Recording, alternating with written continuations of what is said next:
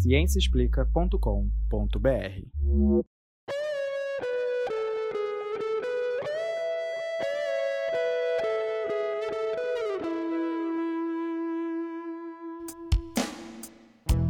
Bem-vindos ao podcast Microbiando, o programa que traz as novidades do mundo da microbiologia e imunologia para você.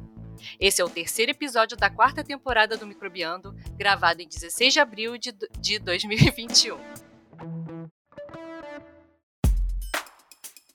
Olá, pessoal! Bem-vindos ao podcast Microbiando. Meu nome é Rosana Ferreira, sou professora do Instituto de Microbiologia da UFRJ. Estou aqui com meus amigos, professor Leandro Lobo. Oi, pessoal, tudo bom? Professora Juliana Cortines. Oi, gente! Com a Adriana Cabanelas. Olá! E com o Cid Clay Lira. E aí, pessoal, tudo bom? Cá entre nós, mais um episódio para falar sobre micro-organismos, vírus, bactérias, fungos, todos esses bichinhos que não conseguimos enxergar, mas que têm um efeito enorme na nossa vida. Veja aí o coronavírus, né? O SARS-CoV-2 ou o coronga, como muitos chamam, porque todos já estão de saco cheio desse vírus, né? E acho que é compreensível. Sim, é compreensível, mas não vamos nos descuidar agora. Temos que continuar com as medidas de segurança, distanciamento social, né? Manter pelo menos uns dois metros de distância. Se você estiver no lugar aberto, se você estiver no lugar fechado, ainda mais distanciamento do que isso né? E agora a gente tem as vacinas, mas é importante ainda controlar a transmissão do vírus, né? Porque tomar vacina não é desculpa para você deixar de usar máscara, não é desculpa para você deixar de fazer é, distanciamento social. Você tem que continuar fazendo essas mesmas medidas, mesmo depois de to ter tomado as duas doses da vacina, para evitar o surgimento das novas variantes. Sempre existe o risco que uma variante apareça aí, resistente à vacina. E nós teremos que atualizar a vacina e aplicar em toda a população novamente. Olha que gasto. Por isso que é tão importante a gente fazer as regras é, descritas para evitar a disseminação do vírus. Pois é, né? E quanto mais o vírus circula, maior vai ser a probabilidade do aparecimento dessas novas variantes, né? É, e maior o gasto, né? Porque aí a gente tem que produzir novas vacinas, tem que é, imunizar a população toda de novo. Então é parte Acho que isso a gente tem que ter essa responsabilidade, né? Vamos tentar conter o espalhamento dessa doença, até para ter uma maior eficácia da vacina. As pessoas há um tempo atrás estavam tão preocupadas com a eficácia da vacina, né? Então, gente, isso aí ajuda a vacina. E quanto mais a gente se cuidar, mais cedo a gente volta à normalidade. Isso aí. Bom, mas o nosso papo hoje não é sobre o Covid-19. Acho que a gente já está meio de saco cheio de ouvir sobre esse assunto, né? Então, nós temos diversos episódios falando sobre SARS-CoV-2, vacinas. Vocês podem encontrar esses episódios aí no seu app de podcast favorito. Hoje, nós vamos falar de micro-organismos que habitam o nosso corpo, o famoso microbioma. E hoje, o nosso assunto é sobre a microbiota do canal vaginal. Sim, se você não sabia, existe uma comunidade microbiana que vive no nosso canal vaginal e isso é perfeitamente normal.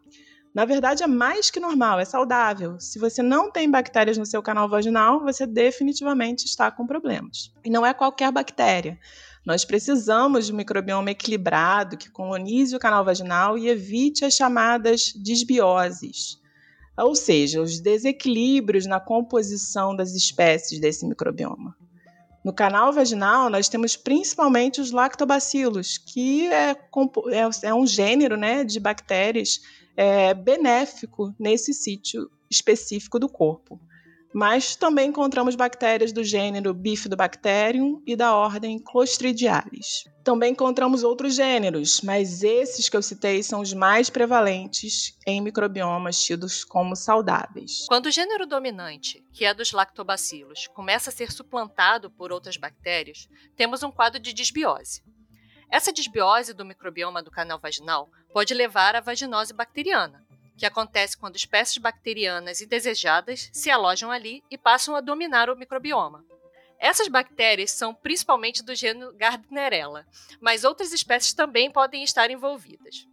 A vaginose é caracterizada por um é, corrimento, coceira, odor característicos, às vezes uma sensação de ardência ao urinar mas na maioria das vezes essa condição é assintomática. É bom lembrar também que essa não é considerada uma infecção sexualmente transmissível, já que essas bactérias não causam problemas para o homem, mas o parceiro pode ser colonizado e acabar servindo como fonte de reinfecção para a mulher. É, existem diversos riscos associados à vaginose, mesmo nos casos assintomáticos. Nos casos sintomáticos, a gente sabe que é no mínimo incômodo para a mulher, mas os riscos mais graves envolvem principalmente infecções secundárias no, no sistema reprodutivo. É, mulheres com vaginose também estão mais suscetíveis a contrair infecções sexualmente transmissíveis, como clamídia e HIV, por exemplo. Então, dá para perceber que é muito importante manter uma microbiota saudável no canal vaginal. Muitas vaginoses bacterianas podem ser tratadas com antibióticos, mas muitas delas continuam sendo persistentes. E assim que a pessoa para com o antibiótico, o problema volta. Estima-se que cerca de 30% das pessoas tratadas com antibiótico têm um relapso de vaginose dentro de três meses. E muitas mulheres têm episódios recorrentes, o que torna o tratamento muito difícil. E isso acontece porque o problema não é um microorganismo específico, mas sim a tal da desbiose, o desequilíbrio. E como você retoma o equilíbrio da microbiota? A terapia atual é baseada no uso de antimicrobianos, como nós já dissemos. Mas esses antimicrobianos também vão destruir a microbiota normal. E isso acaba deixando a mulher exposta a outras infecções, como por exemplo a candidíase. Que, por sua vez, contribuem para agravar o quadro da desbiose, então, o que fazer nesses casos? Será que podemos repor a microbiota original sem desbiose? E é aí que entra um dos trabalhos que vamos apresentar hoje. Esse artigo ele foi publicado na Nature Medicine de 2019 uh, ah, e se chama, é, traduzindo, né, transplante da, do microbioma vaginal em mulheres com vaginose bacteriana intratável. Os autores são de Israel, do grupo do Aaron Elifnaf, que tem feito grandes contribuições para o estudo da microbiota humana. É, e o mais legal é que esse trabalho é parte de um teste clínico, né, que já está acontecendo. Isso aí, os autores eles estão testando transferir bactérias da microbiota vaginal de uma pessoa, de uma mulher saudável, para mulheres que têm vaginose recorrente. E é muito interessante ver essa técnica sendo utilizada em outro sítio do corpo, né? Porque nós já conhecemos bem o transplante da microbiota do trato gastrointestinal. Né? Então já temos alguns trabalhos publicados sobre isso. Até o pessoal fica bem é, com nojinho, né? Pensando, ah, transplante, porque um outro nome é o chamado transplante de fezes ou transplante de microbiota fecal. E aí fica sempre aquela, aquela coisa da aquele estigma assim, nossa, vou, vou ter que transferir o, as fezes de uma outra pessoa para mim. Só que é uma técnica que tem funcionado muito bem para tratar, por exemplo, infecções recorrentes por Clostridium, Clostridioides difficile, né, que causa uma diarreia crônica. Então, tem vários outros é, estudos sendo feitos de transplante de microbiota intestinal para tratar, por exemplo, doenças hepáticas, é, alergias. É, então, esse é um mundo novo que está se abrindo. Então fica a pergunta se funciona tão bem na microbiota intestinal, será que vai funcionar em outros sítios do corpo? É, porque essa também é uma outra questão, né, Rosana? Por exemplo, em probióticos, quando a gente fala de probióticos, que são aqueles alimentos que já vêm com micro-organismos, tipo o Yakult, né? Olha aí, fazendo o merchan de graça, né? que é um dos mais famosos. Esse mesmo grupo aí do Eran Elinave de Israel, eles publicaram uns artigos eh, nos últimos anos mostrando que quando você, algumas pessoas que tomam probióticos, né, elas são colonizadas pelas bactérias dos probióticos. Outras não, elas precisam ficar tomando o tempo todo, porque você vai, você toma o probiótico, as bactérias saem nas fezes e aí você tem que repor isso. E ainda a gente não entende ainda muito bem por que, que algumas bactérias conseguem colonizar e por que, que algumas pessoas sim e outras não. Isso ainda está sendo estudado. Então, essa mesma pergunta ela serve para o transplante de microbiota também. Será que quando a gente transplanta as bactérias, né, a microbiota de um indivíduo para outro, essa nova microbiota vai conseguir colonizar esse indivíduo? Ou será que tem que ter uma compatibilidade, igual transplante hum, de órgãos, né? Verdade. Imagina. Se é duradouro, né? É. Bom, nesse trabalho eles recrutaram cinco pacientes, todas elas sofriam de vaginose bacteriana intratável, definida como quatro ou mais episódios sintomáticos durante o ano anterior. Todas tratavam com antibióticos, mas tinham episódios repetidos. Isso exige um tratamento contínuo com antibióticos para elas permanecerem sem sintomas. Importante também que todas as pacientes relataram um impacto negativo substancial dos sintomas da vaginose na sua qualidade de vida, né, como a gente consegue imaginar, incluindo consequências devastadoras para os seus relacionamentos, intimidade sexual e a autoestima. Fora esses episódios de vaginose, todas as cinco pacientes eram saudáveis, né? Fora a, a, os sintomas de vaginose bacteriana. Antes do transplante, todas as pacientes foram tratadas com antibióticos intravaginais, que eram clindamicina por sete dias ou metronidazol por cinco dias. O transplante foi realizado uma semana após a conclusão do tratamento com antibióticos. O que se transplanta nesse caso é o fluido vaginal colhido das doadoras. Esse material é colhido da parte superior do canal vaginal, perto do fórnix, que é onde o canal vaginal encontra o colo do útero. E seria a parte mais funda da vagina, mais interior. A escolha das doadoras é um processo bem difícil, viu, gente? Não é qualquer pessoa que pode doar, não. Eu vou ler aqui a lista de requerimentos para ser doadora. As doadoras foram incluídas se tivessem entre 18 e 50 anos e na pré-menopausa.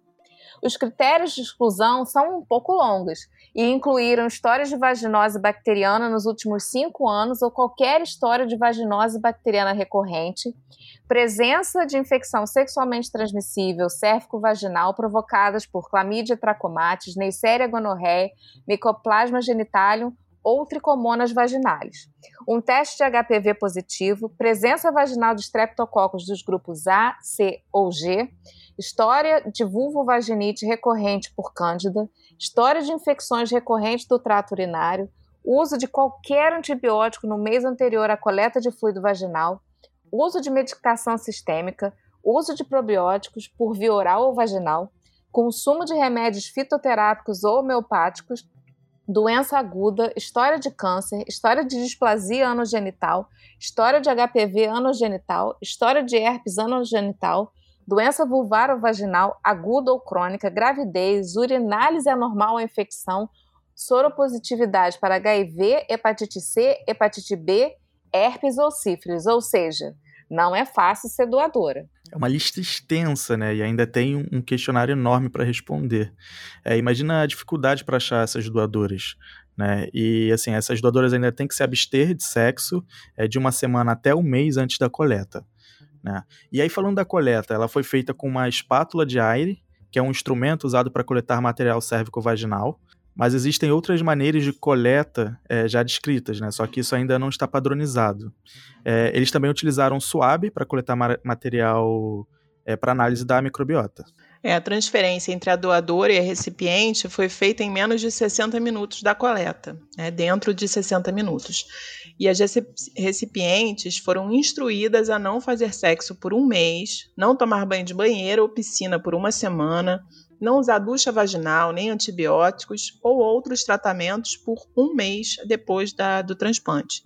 E não usar probióticos por todo o período da avaliação desse estudo, que foi um ano. E é isso. Até que não é tão trabalhoso, né? O processo de transferência, eu quero dizer. Pois é, tem todas essas regras a seguir. A dificuldade para conseguir as doadoras, né, que não cairiam em nenhum daqueles critérios de exclusão. É, mas o transplante em si é bem simples. E agora, o que eles fizeram? Acompanharam as pacientes que receberam transplante por um ano para avaliar se tinha episódio de vaginose, né?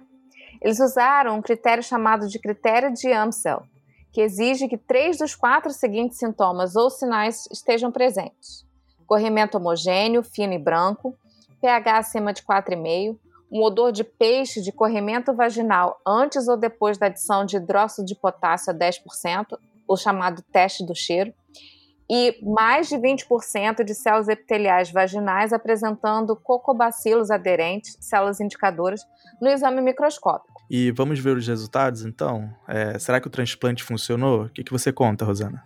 Bom, para começar, quatro das cinco pacientes tiveram melhora duradoura nos sintomas da vaginose, que é ótimo.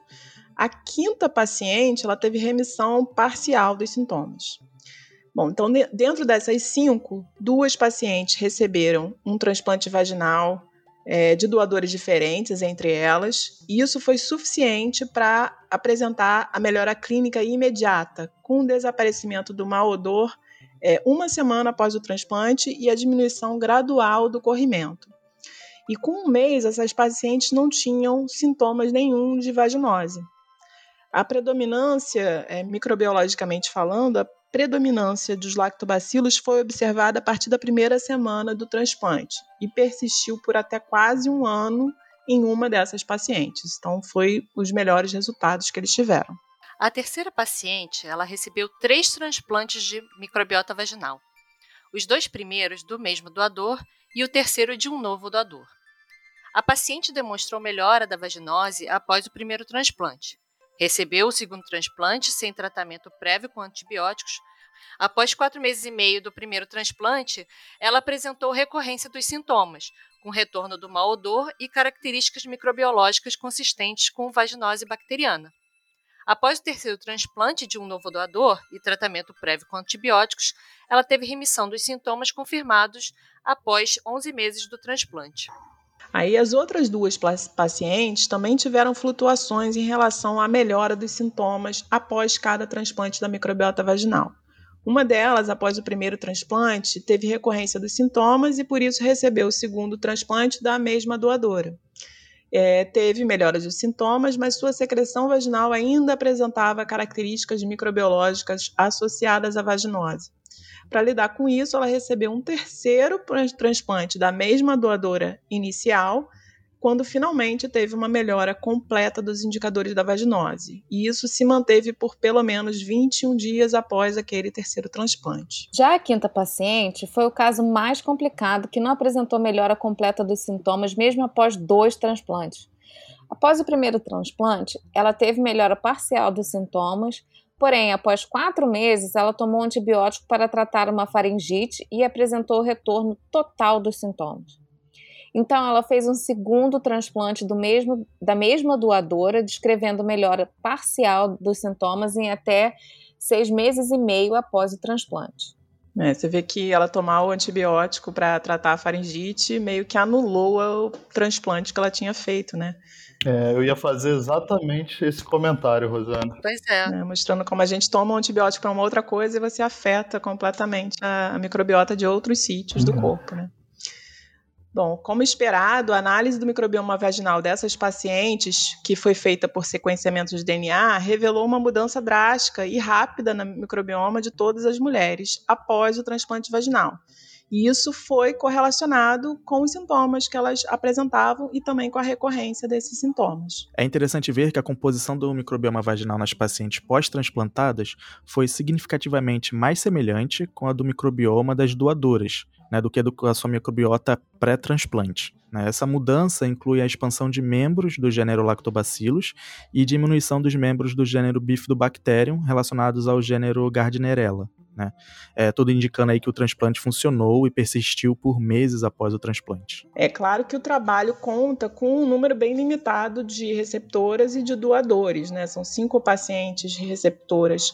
É, logo, não dá para a gente sair afirmando nada em relação a variações em eficácia que pode acontecer entre pacientes e doadores. Ah, então, estudos envolvendo um número maior de mulheres é, vai ser importante, né, para a gente definir se é realmente uma opção usar esse tipo de transplante para um tratamento de uma vaginose bacteriana intratável. É, eu achei esse estudo muito interessante. É um piloto, né? Foram só cinco pacientes, mas eu acho que eles pinçaram essas pacientes do estudo clínico maior que eles estão fazendo. Mas é, são resultados muito promissores os que eles apresentaram. Então, e, e não, não, eles não falam de nenhum efeito adverso, então não teve nada, nenhum problema associado a esses transplantes, o que a gente já costuma observar em, em, estudos com transplantes de microbiota, né? Quando eles são muito bem controlados e tem toda aquela triagem no início dos doadores, que vocês viram que é uma triagem super minuciosa, a pessoa não pode ter nenhum problema. Aí, é, normalmente, não, não são observados efeitos adversos. Houver, no ano passado, houve publicação de alguns estudos mostrando é, de transplante de microbiota fecal. É, acho que até um paciente recebeu um microorganismo no transplante que era resistente a antibióticos, e isso aí causou problema para ele. Pois é, tem, a gente tem que ter todo esse cuidado. Eu acho que no futuro a gente vai precisar sequenciar toda a microbiota que está sendo transplantado, o material daquele transplante. Mas, Leandro, se... uhum. desculpa te interromper, mas a virologista tem uma pergunta. Opa! é, que eu até não já dá. imagino qual seja. Não, não, não, não vai ser de viroma, não. É óbvio, né, que os vírus são muito importantes, porque no final das contas a microbiota só existe porque os vírus deixam, né? Mas a gente deixa isso para um outro episódio. Mas tudo bem. Olha é... a treta. Ah, aham. Treta nada, cara. Vírus manda. É, treta vírus nada, manda. verdade. É, é, olha só, é, por que, que não, esses estudos que fazem transplante de fezes, de tudo, por que, que não pode fazer a produção dessas bactérias em laboratório? Que eu acredito que os lactobacilos da bebida fermentada é feito em laboratório, né? Aqueles que a gente compra também, são todos cultivados. Ah, essa é, essa é excelente pergunta, Ju. É, eu acho que tem, tem até laboratórios aí pelo mundo tentando fazer isso, né, Rosana? A Rosana colabora com uma cientista do Canadá que tem o chamado RoboGut, o intestino robô, que é um sistema de bioreatores onde ela produz ou tenta reproduzir, cultivar bactérias da microbiota intestinal, exatamente com o objetivo de fazer transplante, sendo que as bactérias são cultivadas no laboratório. Tira um pouco também daquele fator do, do nojo, né, de receber é, um transplante muito, de é. microbiota é. fecal. E é mais controlado, você é. tem uma, uma composição definida de micro-organismos ali, né? É. Separa, o tira o não desconhecido do microbioma, que a gente não sabe o que, que tem ali, e deixa a coisa definida. É, o problema é que tem muitas bactérias que a gente não consegue cultivar no laboratório, né? Dessas, ah, da, microbiota. É, provavelmente. É, isso então, deve ser um problema. É, essa pesquisadora aí que eu estou falando, que é a Emma Allen Verkel, ela tem até o sistema dela, ela consegue cultivar muitas bactérias que ninguém mais no mundo consegue cultivar, não tem meios de cultura, não tem técnica para isso. Mas ainda assim, é, é, difícil você, você tem que cultivar e você tem que ter naquela, na proporção correta.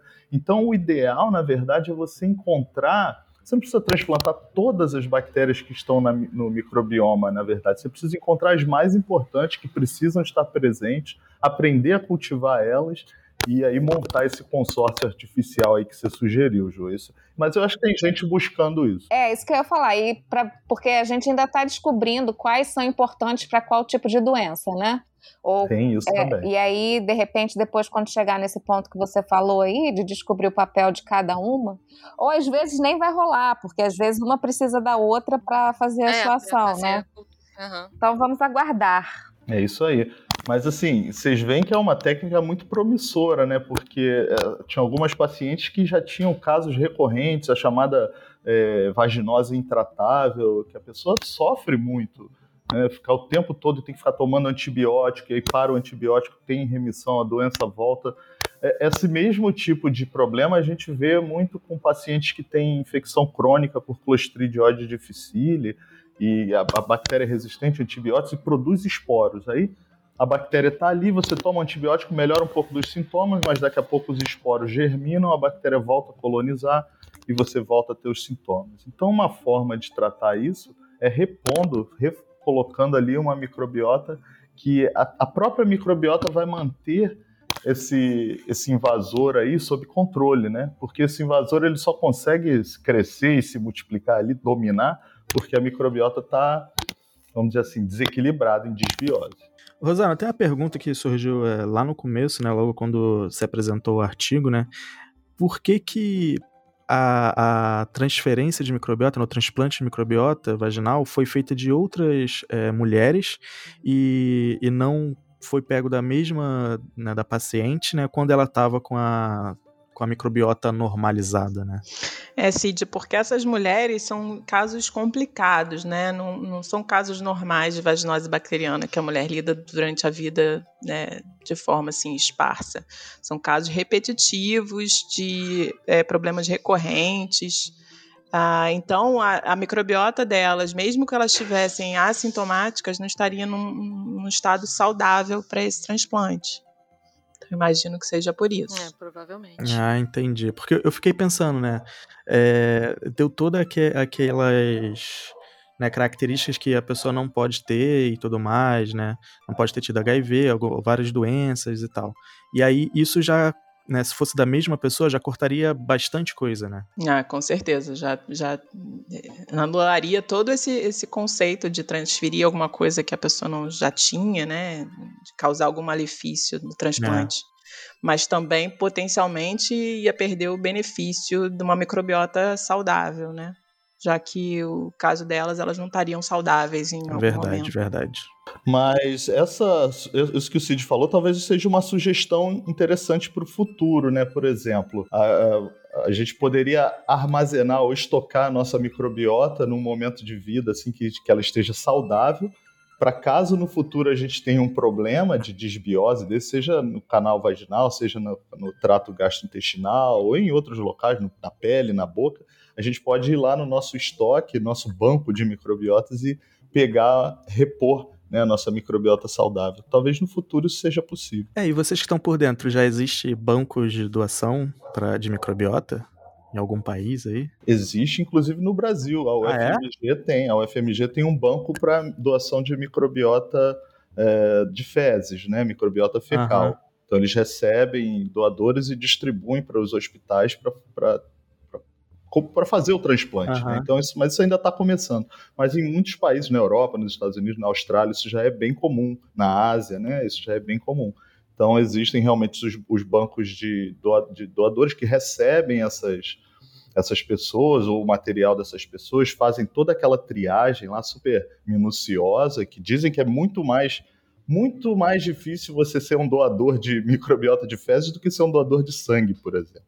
Caramba. E aí, é, pois é, e aí fica armazenada lá. inclusive tem alguns doadores que são considerados super doadores, porque a microbiota deles é, tem resultados ótimos assim quando é transferida para pessoas que estão precisando. É um mundo então, né?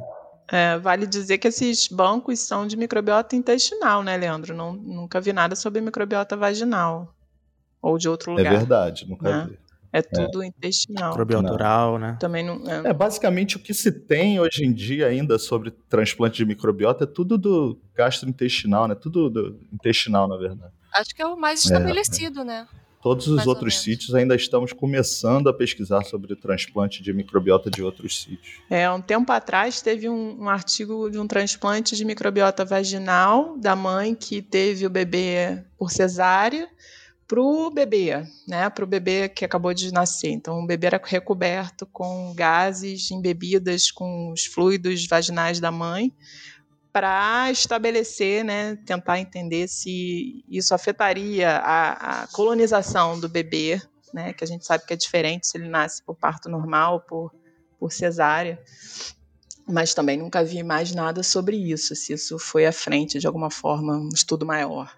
Mas então, pessoal, se você acha que o episódio acabou por aqui, errou, otário! Ai, ai. Pois é, temos o segundo artigo para apresentar aqui hoje, mas só porque eu achei muito interessante e meio maluco e engraçado também. Acho que vale até uma discussão no final sobre o uso dessas técnicas de sequenciamento e análise de microbioma é, e se os cientistas estão podem estar né, indo longe demais. O artigo foi publicado esse ano na revista Female Pelvic Medicine and Reconstructive Surgery e vem do grupo de Chicago, da Northwestern University, e do Centro de Estudos de Microbiomas da Universidade de Chicago. A autora principal é a Julia Genneman-Stan e a autora sênior é a Margaret Miller. É bom citar que sete das oito autoras são mulheres, apenas um homem participou do estudo como autor.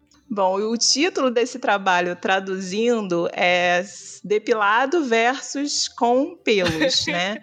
É, será que as preferências de depilação dos, dos pelos pubianos ditam o microbioma urogenital? Bem autoexplicativo esse título, né? Pois é, esse trabalho comparou a microbiota vaginal e urinária dos dois grupos, mulheres que se depilam e que não se depilam. E mais, o grupo que não se depila tirou tudo e os, o outro grupo deixou os pubianos, os pelos pubianos crescerem. E aí eles compararam o antes e o depois. Mas eles justificam o porquê desse estudo? Vocês acham relevante isso aí, pessoal? Então, eles dizem que essa é uma prática comum nos Estados Unidos e que 84% das mulheres pré-menopausa já fizeram algum tipo de depilação. Dessas, 66% relatam que fazem diariamente ou semanalmente. 59% das mulheres que realizam a remoção dos pelos públicos uh, relatam que o principal motivo é melhorar a higiene. Mas engraçado que esse é um conceito muito relacionado à percepção, porque não há dados dizendo se essa prática altera a higiene, com exceção da, da prevenção de ectoparasitas, tipo piolhos nos pelos pubianos, né, chamado chato. E pelo contrário, né, a remoção dos pelos públicos ele tem sido associada às lesões cutâneas, né, que podem ajudar é, as bactérias e vírus penetrarem na pele. Os autores acham plausível que a depilação possa afetar os microbiomas vaginais e urinários e citam que atualmente não há estudos prospectivos explorando os microbiomas vaginais ou urinários em sua relação com o estado dos pelos pubianos. É, e eles sugerem que isso pode ser importante para os estudos né, do, do canal do, da microbiota do canal vaginal, como o estudo anterior de transplante de microbiota vaginal que nós apresentamos. É, será que porque muitas mulheres têm essa prática da depilação, outras não. Então, será que isso é um fator que pode confundir os estudos, né? Pode alterar a microbiota de uma forma que, é, sei lá, na hora de fazer a análise a gente vai ter que selecionar em grupos, né? As pessoas que se depilam versus que não se depilam. Então, essa foi uma das perguntas que os autores fizeram.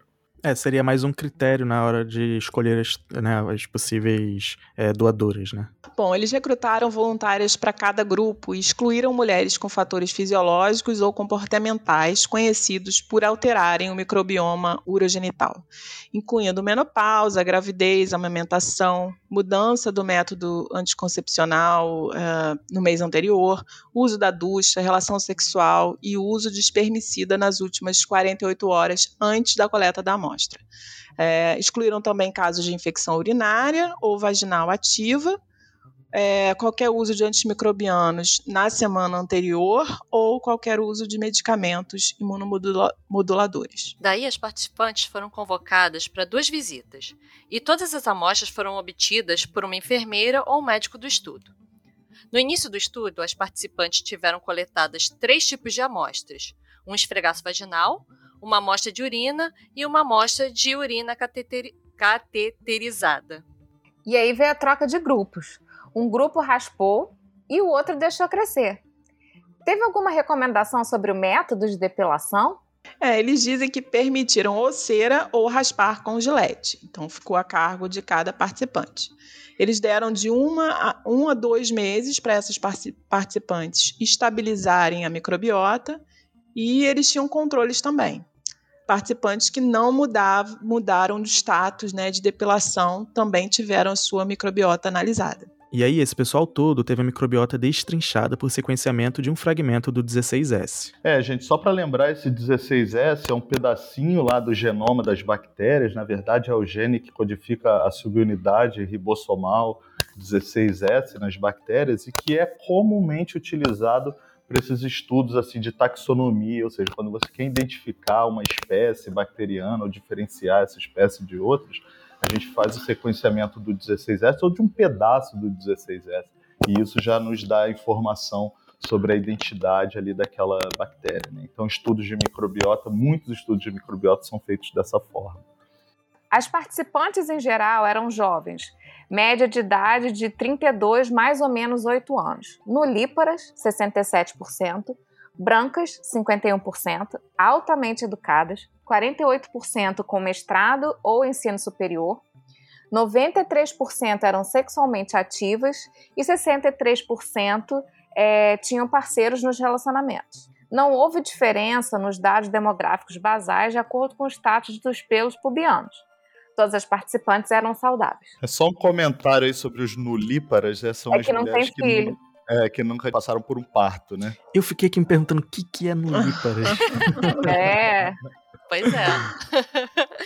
Então, eles apresentaram diversos dados demográficos comparando o grupo que se depila ao que não se depila. Coisas como preferências sexuais, frequência de masturbação, histórico de doenças sexualmente transmissíveis, mas nada foi muito diferente entre os grupos. Então, vamos focar aqui nos diferenças de micro-organismos. Pois então, a diferença entre os micro-organismos também não foi grande, né? Acho que isso é até uma boa notícia eles não detectaram diferenças significativas entre pessoas com ou sem pelos. A maior diferença que eles observaram foi nos grupos que mudaram de status, ou seja, quem raspou ou deixou crescer. Em comparação com o status anterior da mesma pessoa, né? Isso aí. Parece que a microbiota estava se adaptando à nova realidade, mas nada assim muito abrupto e nada que indicasse uma transição para um estado de desbiose. Mas, de qualquer forma, é interessante que eles tenham detectado essa mudança, né? Eles dizem que eles testaram apenas mulheres saudáveis, então realmente essa mudança na microbiota deve ter sido promovida por, pela mudança do estado, do estado, né, de, de depilação, e não foi associada a problemas.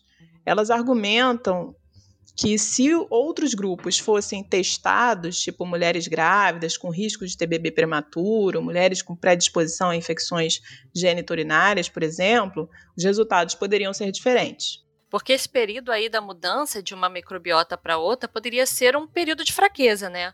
Uma janela de oportunidade para que um, micro, é, um microorganismo patogênico se estabeleça. É por aí mesmo o raciocínio deles, mas isso não foi demonstrado nesse trabalho, é apenas uma sugestão. Eles também destacam que essa mudança aconteceu na microbiota vaginal e que a urinária não acompanhou essa mudança.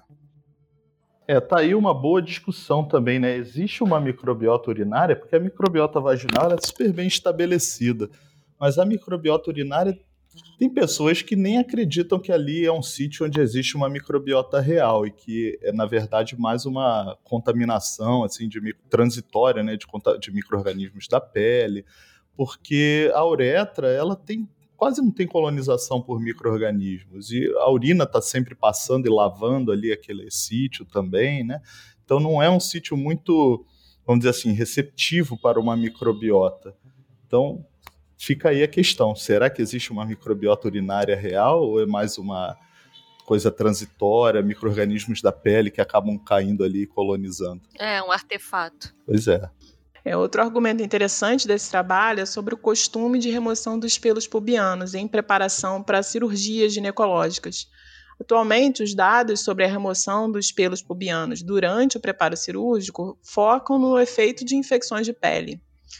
Tem uma revisão da Cochrane de pesquisa sobre isso que não encontrou nenhuma diferença nas taxas de infecção superficial ou profunda do sítio cirúrgico quando os pelos são removidos mas essas pesquisas normalmente param no risco de, no risco, né, de ter uma infecção relacionada à cirurgia. Não existem dados em relação às taxas de vaginose bacteriana pós-operatória, candidíase vaginal ou infecções do trato urinário.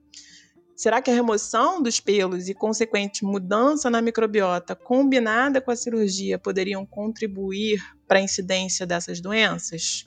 Fica aí o nosso questionamento. Pois é, esse é um bom questionamento, né? E acho que ninguém nunca tinha pensado nisso antes, porque as mulheres precisam fazer a remoção, muitas vezes, para essas cirurgias ginecológicas, é preciso fazer a remoção dos pelos.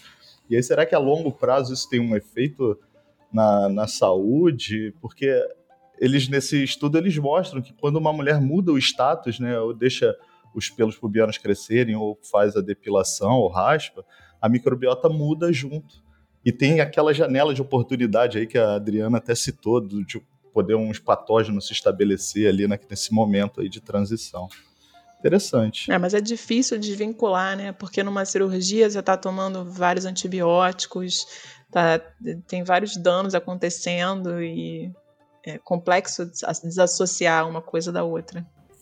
É. Olha, quando eu comecei a ler esse artigo, que eu li o título e o abstract, eu pensei, nossa, fizeram uma comparação da microbiota antes e depois da depilação, mas que gasto de, de, de é, material e dinheiro, né? Assim, eu fiquei achando que era uma coisa que não tinha nada a ver, tal, é, mas depois lendo o artigo até que achei interessante. Eles discutem bem. E, né, Eles discutem a aplicação. Venderam bem, discutiram Venderam bem. bem. Pois é. é. Viu? É, é aquela máxima: não existe pergunta idiota. É, Exatamente. já tem que vendê-la bem, né? Eu achei engraçado que eles não analisaram a microbiota da pele, né? Que é a primeira coisa que você pensaria em remover os pelos se está afetando a microbiota da pele. Pois é, eu também fiquei nessa. Tipo, por que, que não olharam a É, pele, né? Interessante. É verdade. Deve ter mudado, né?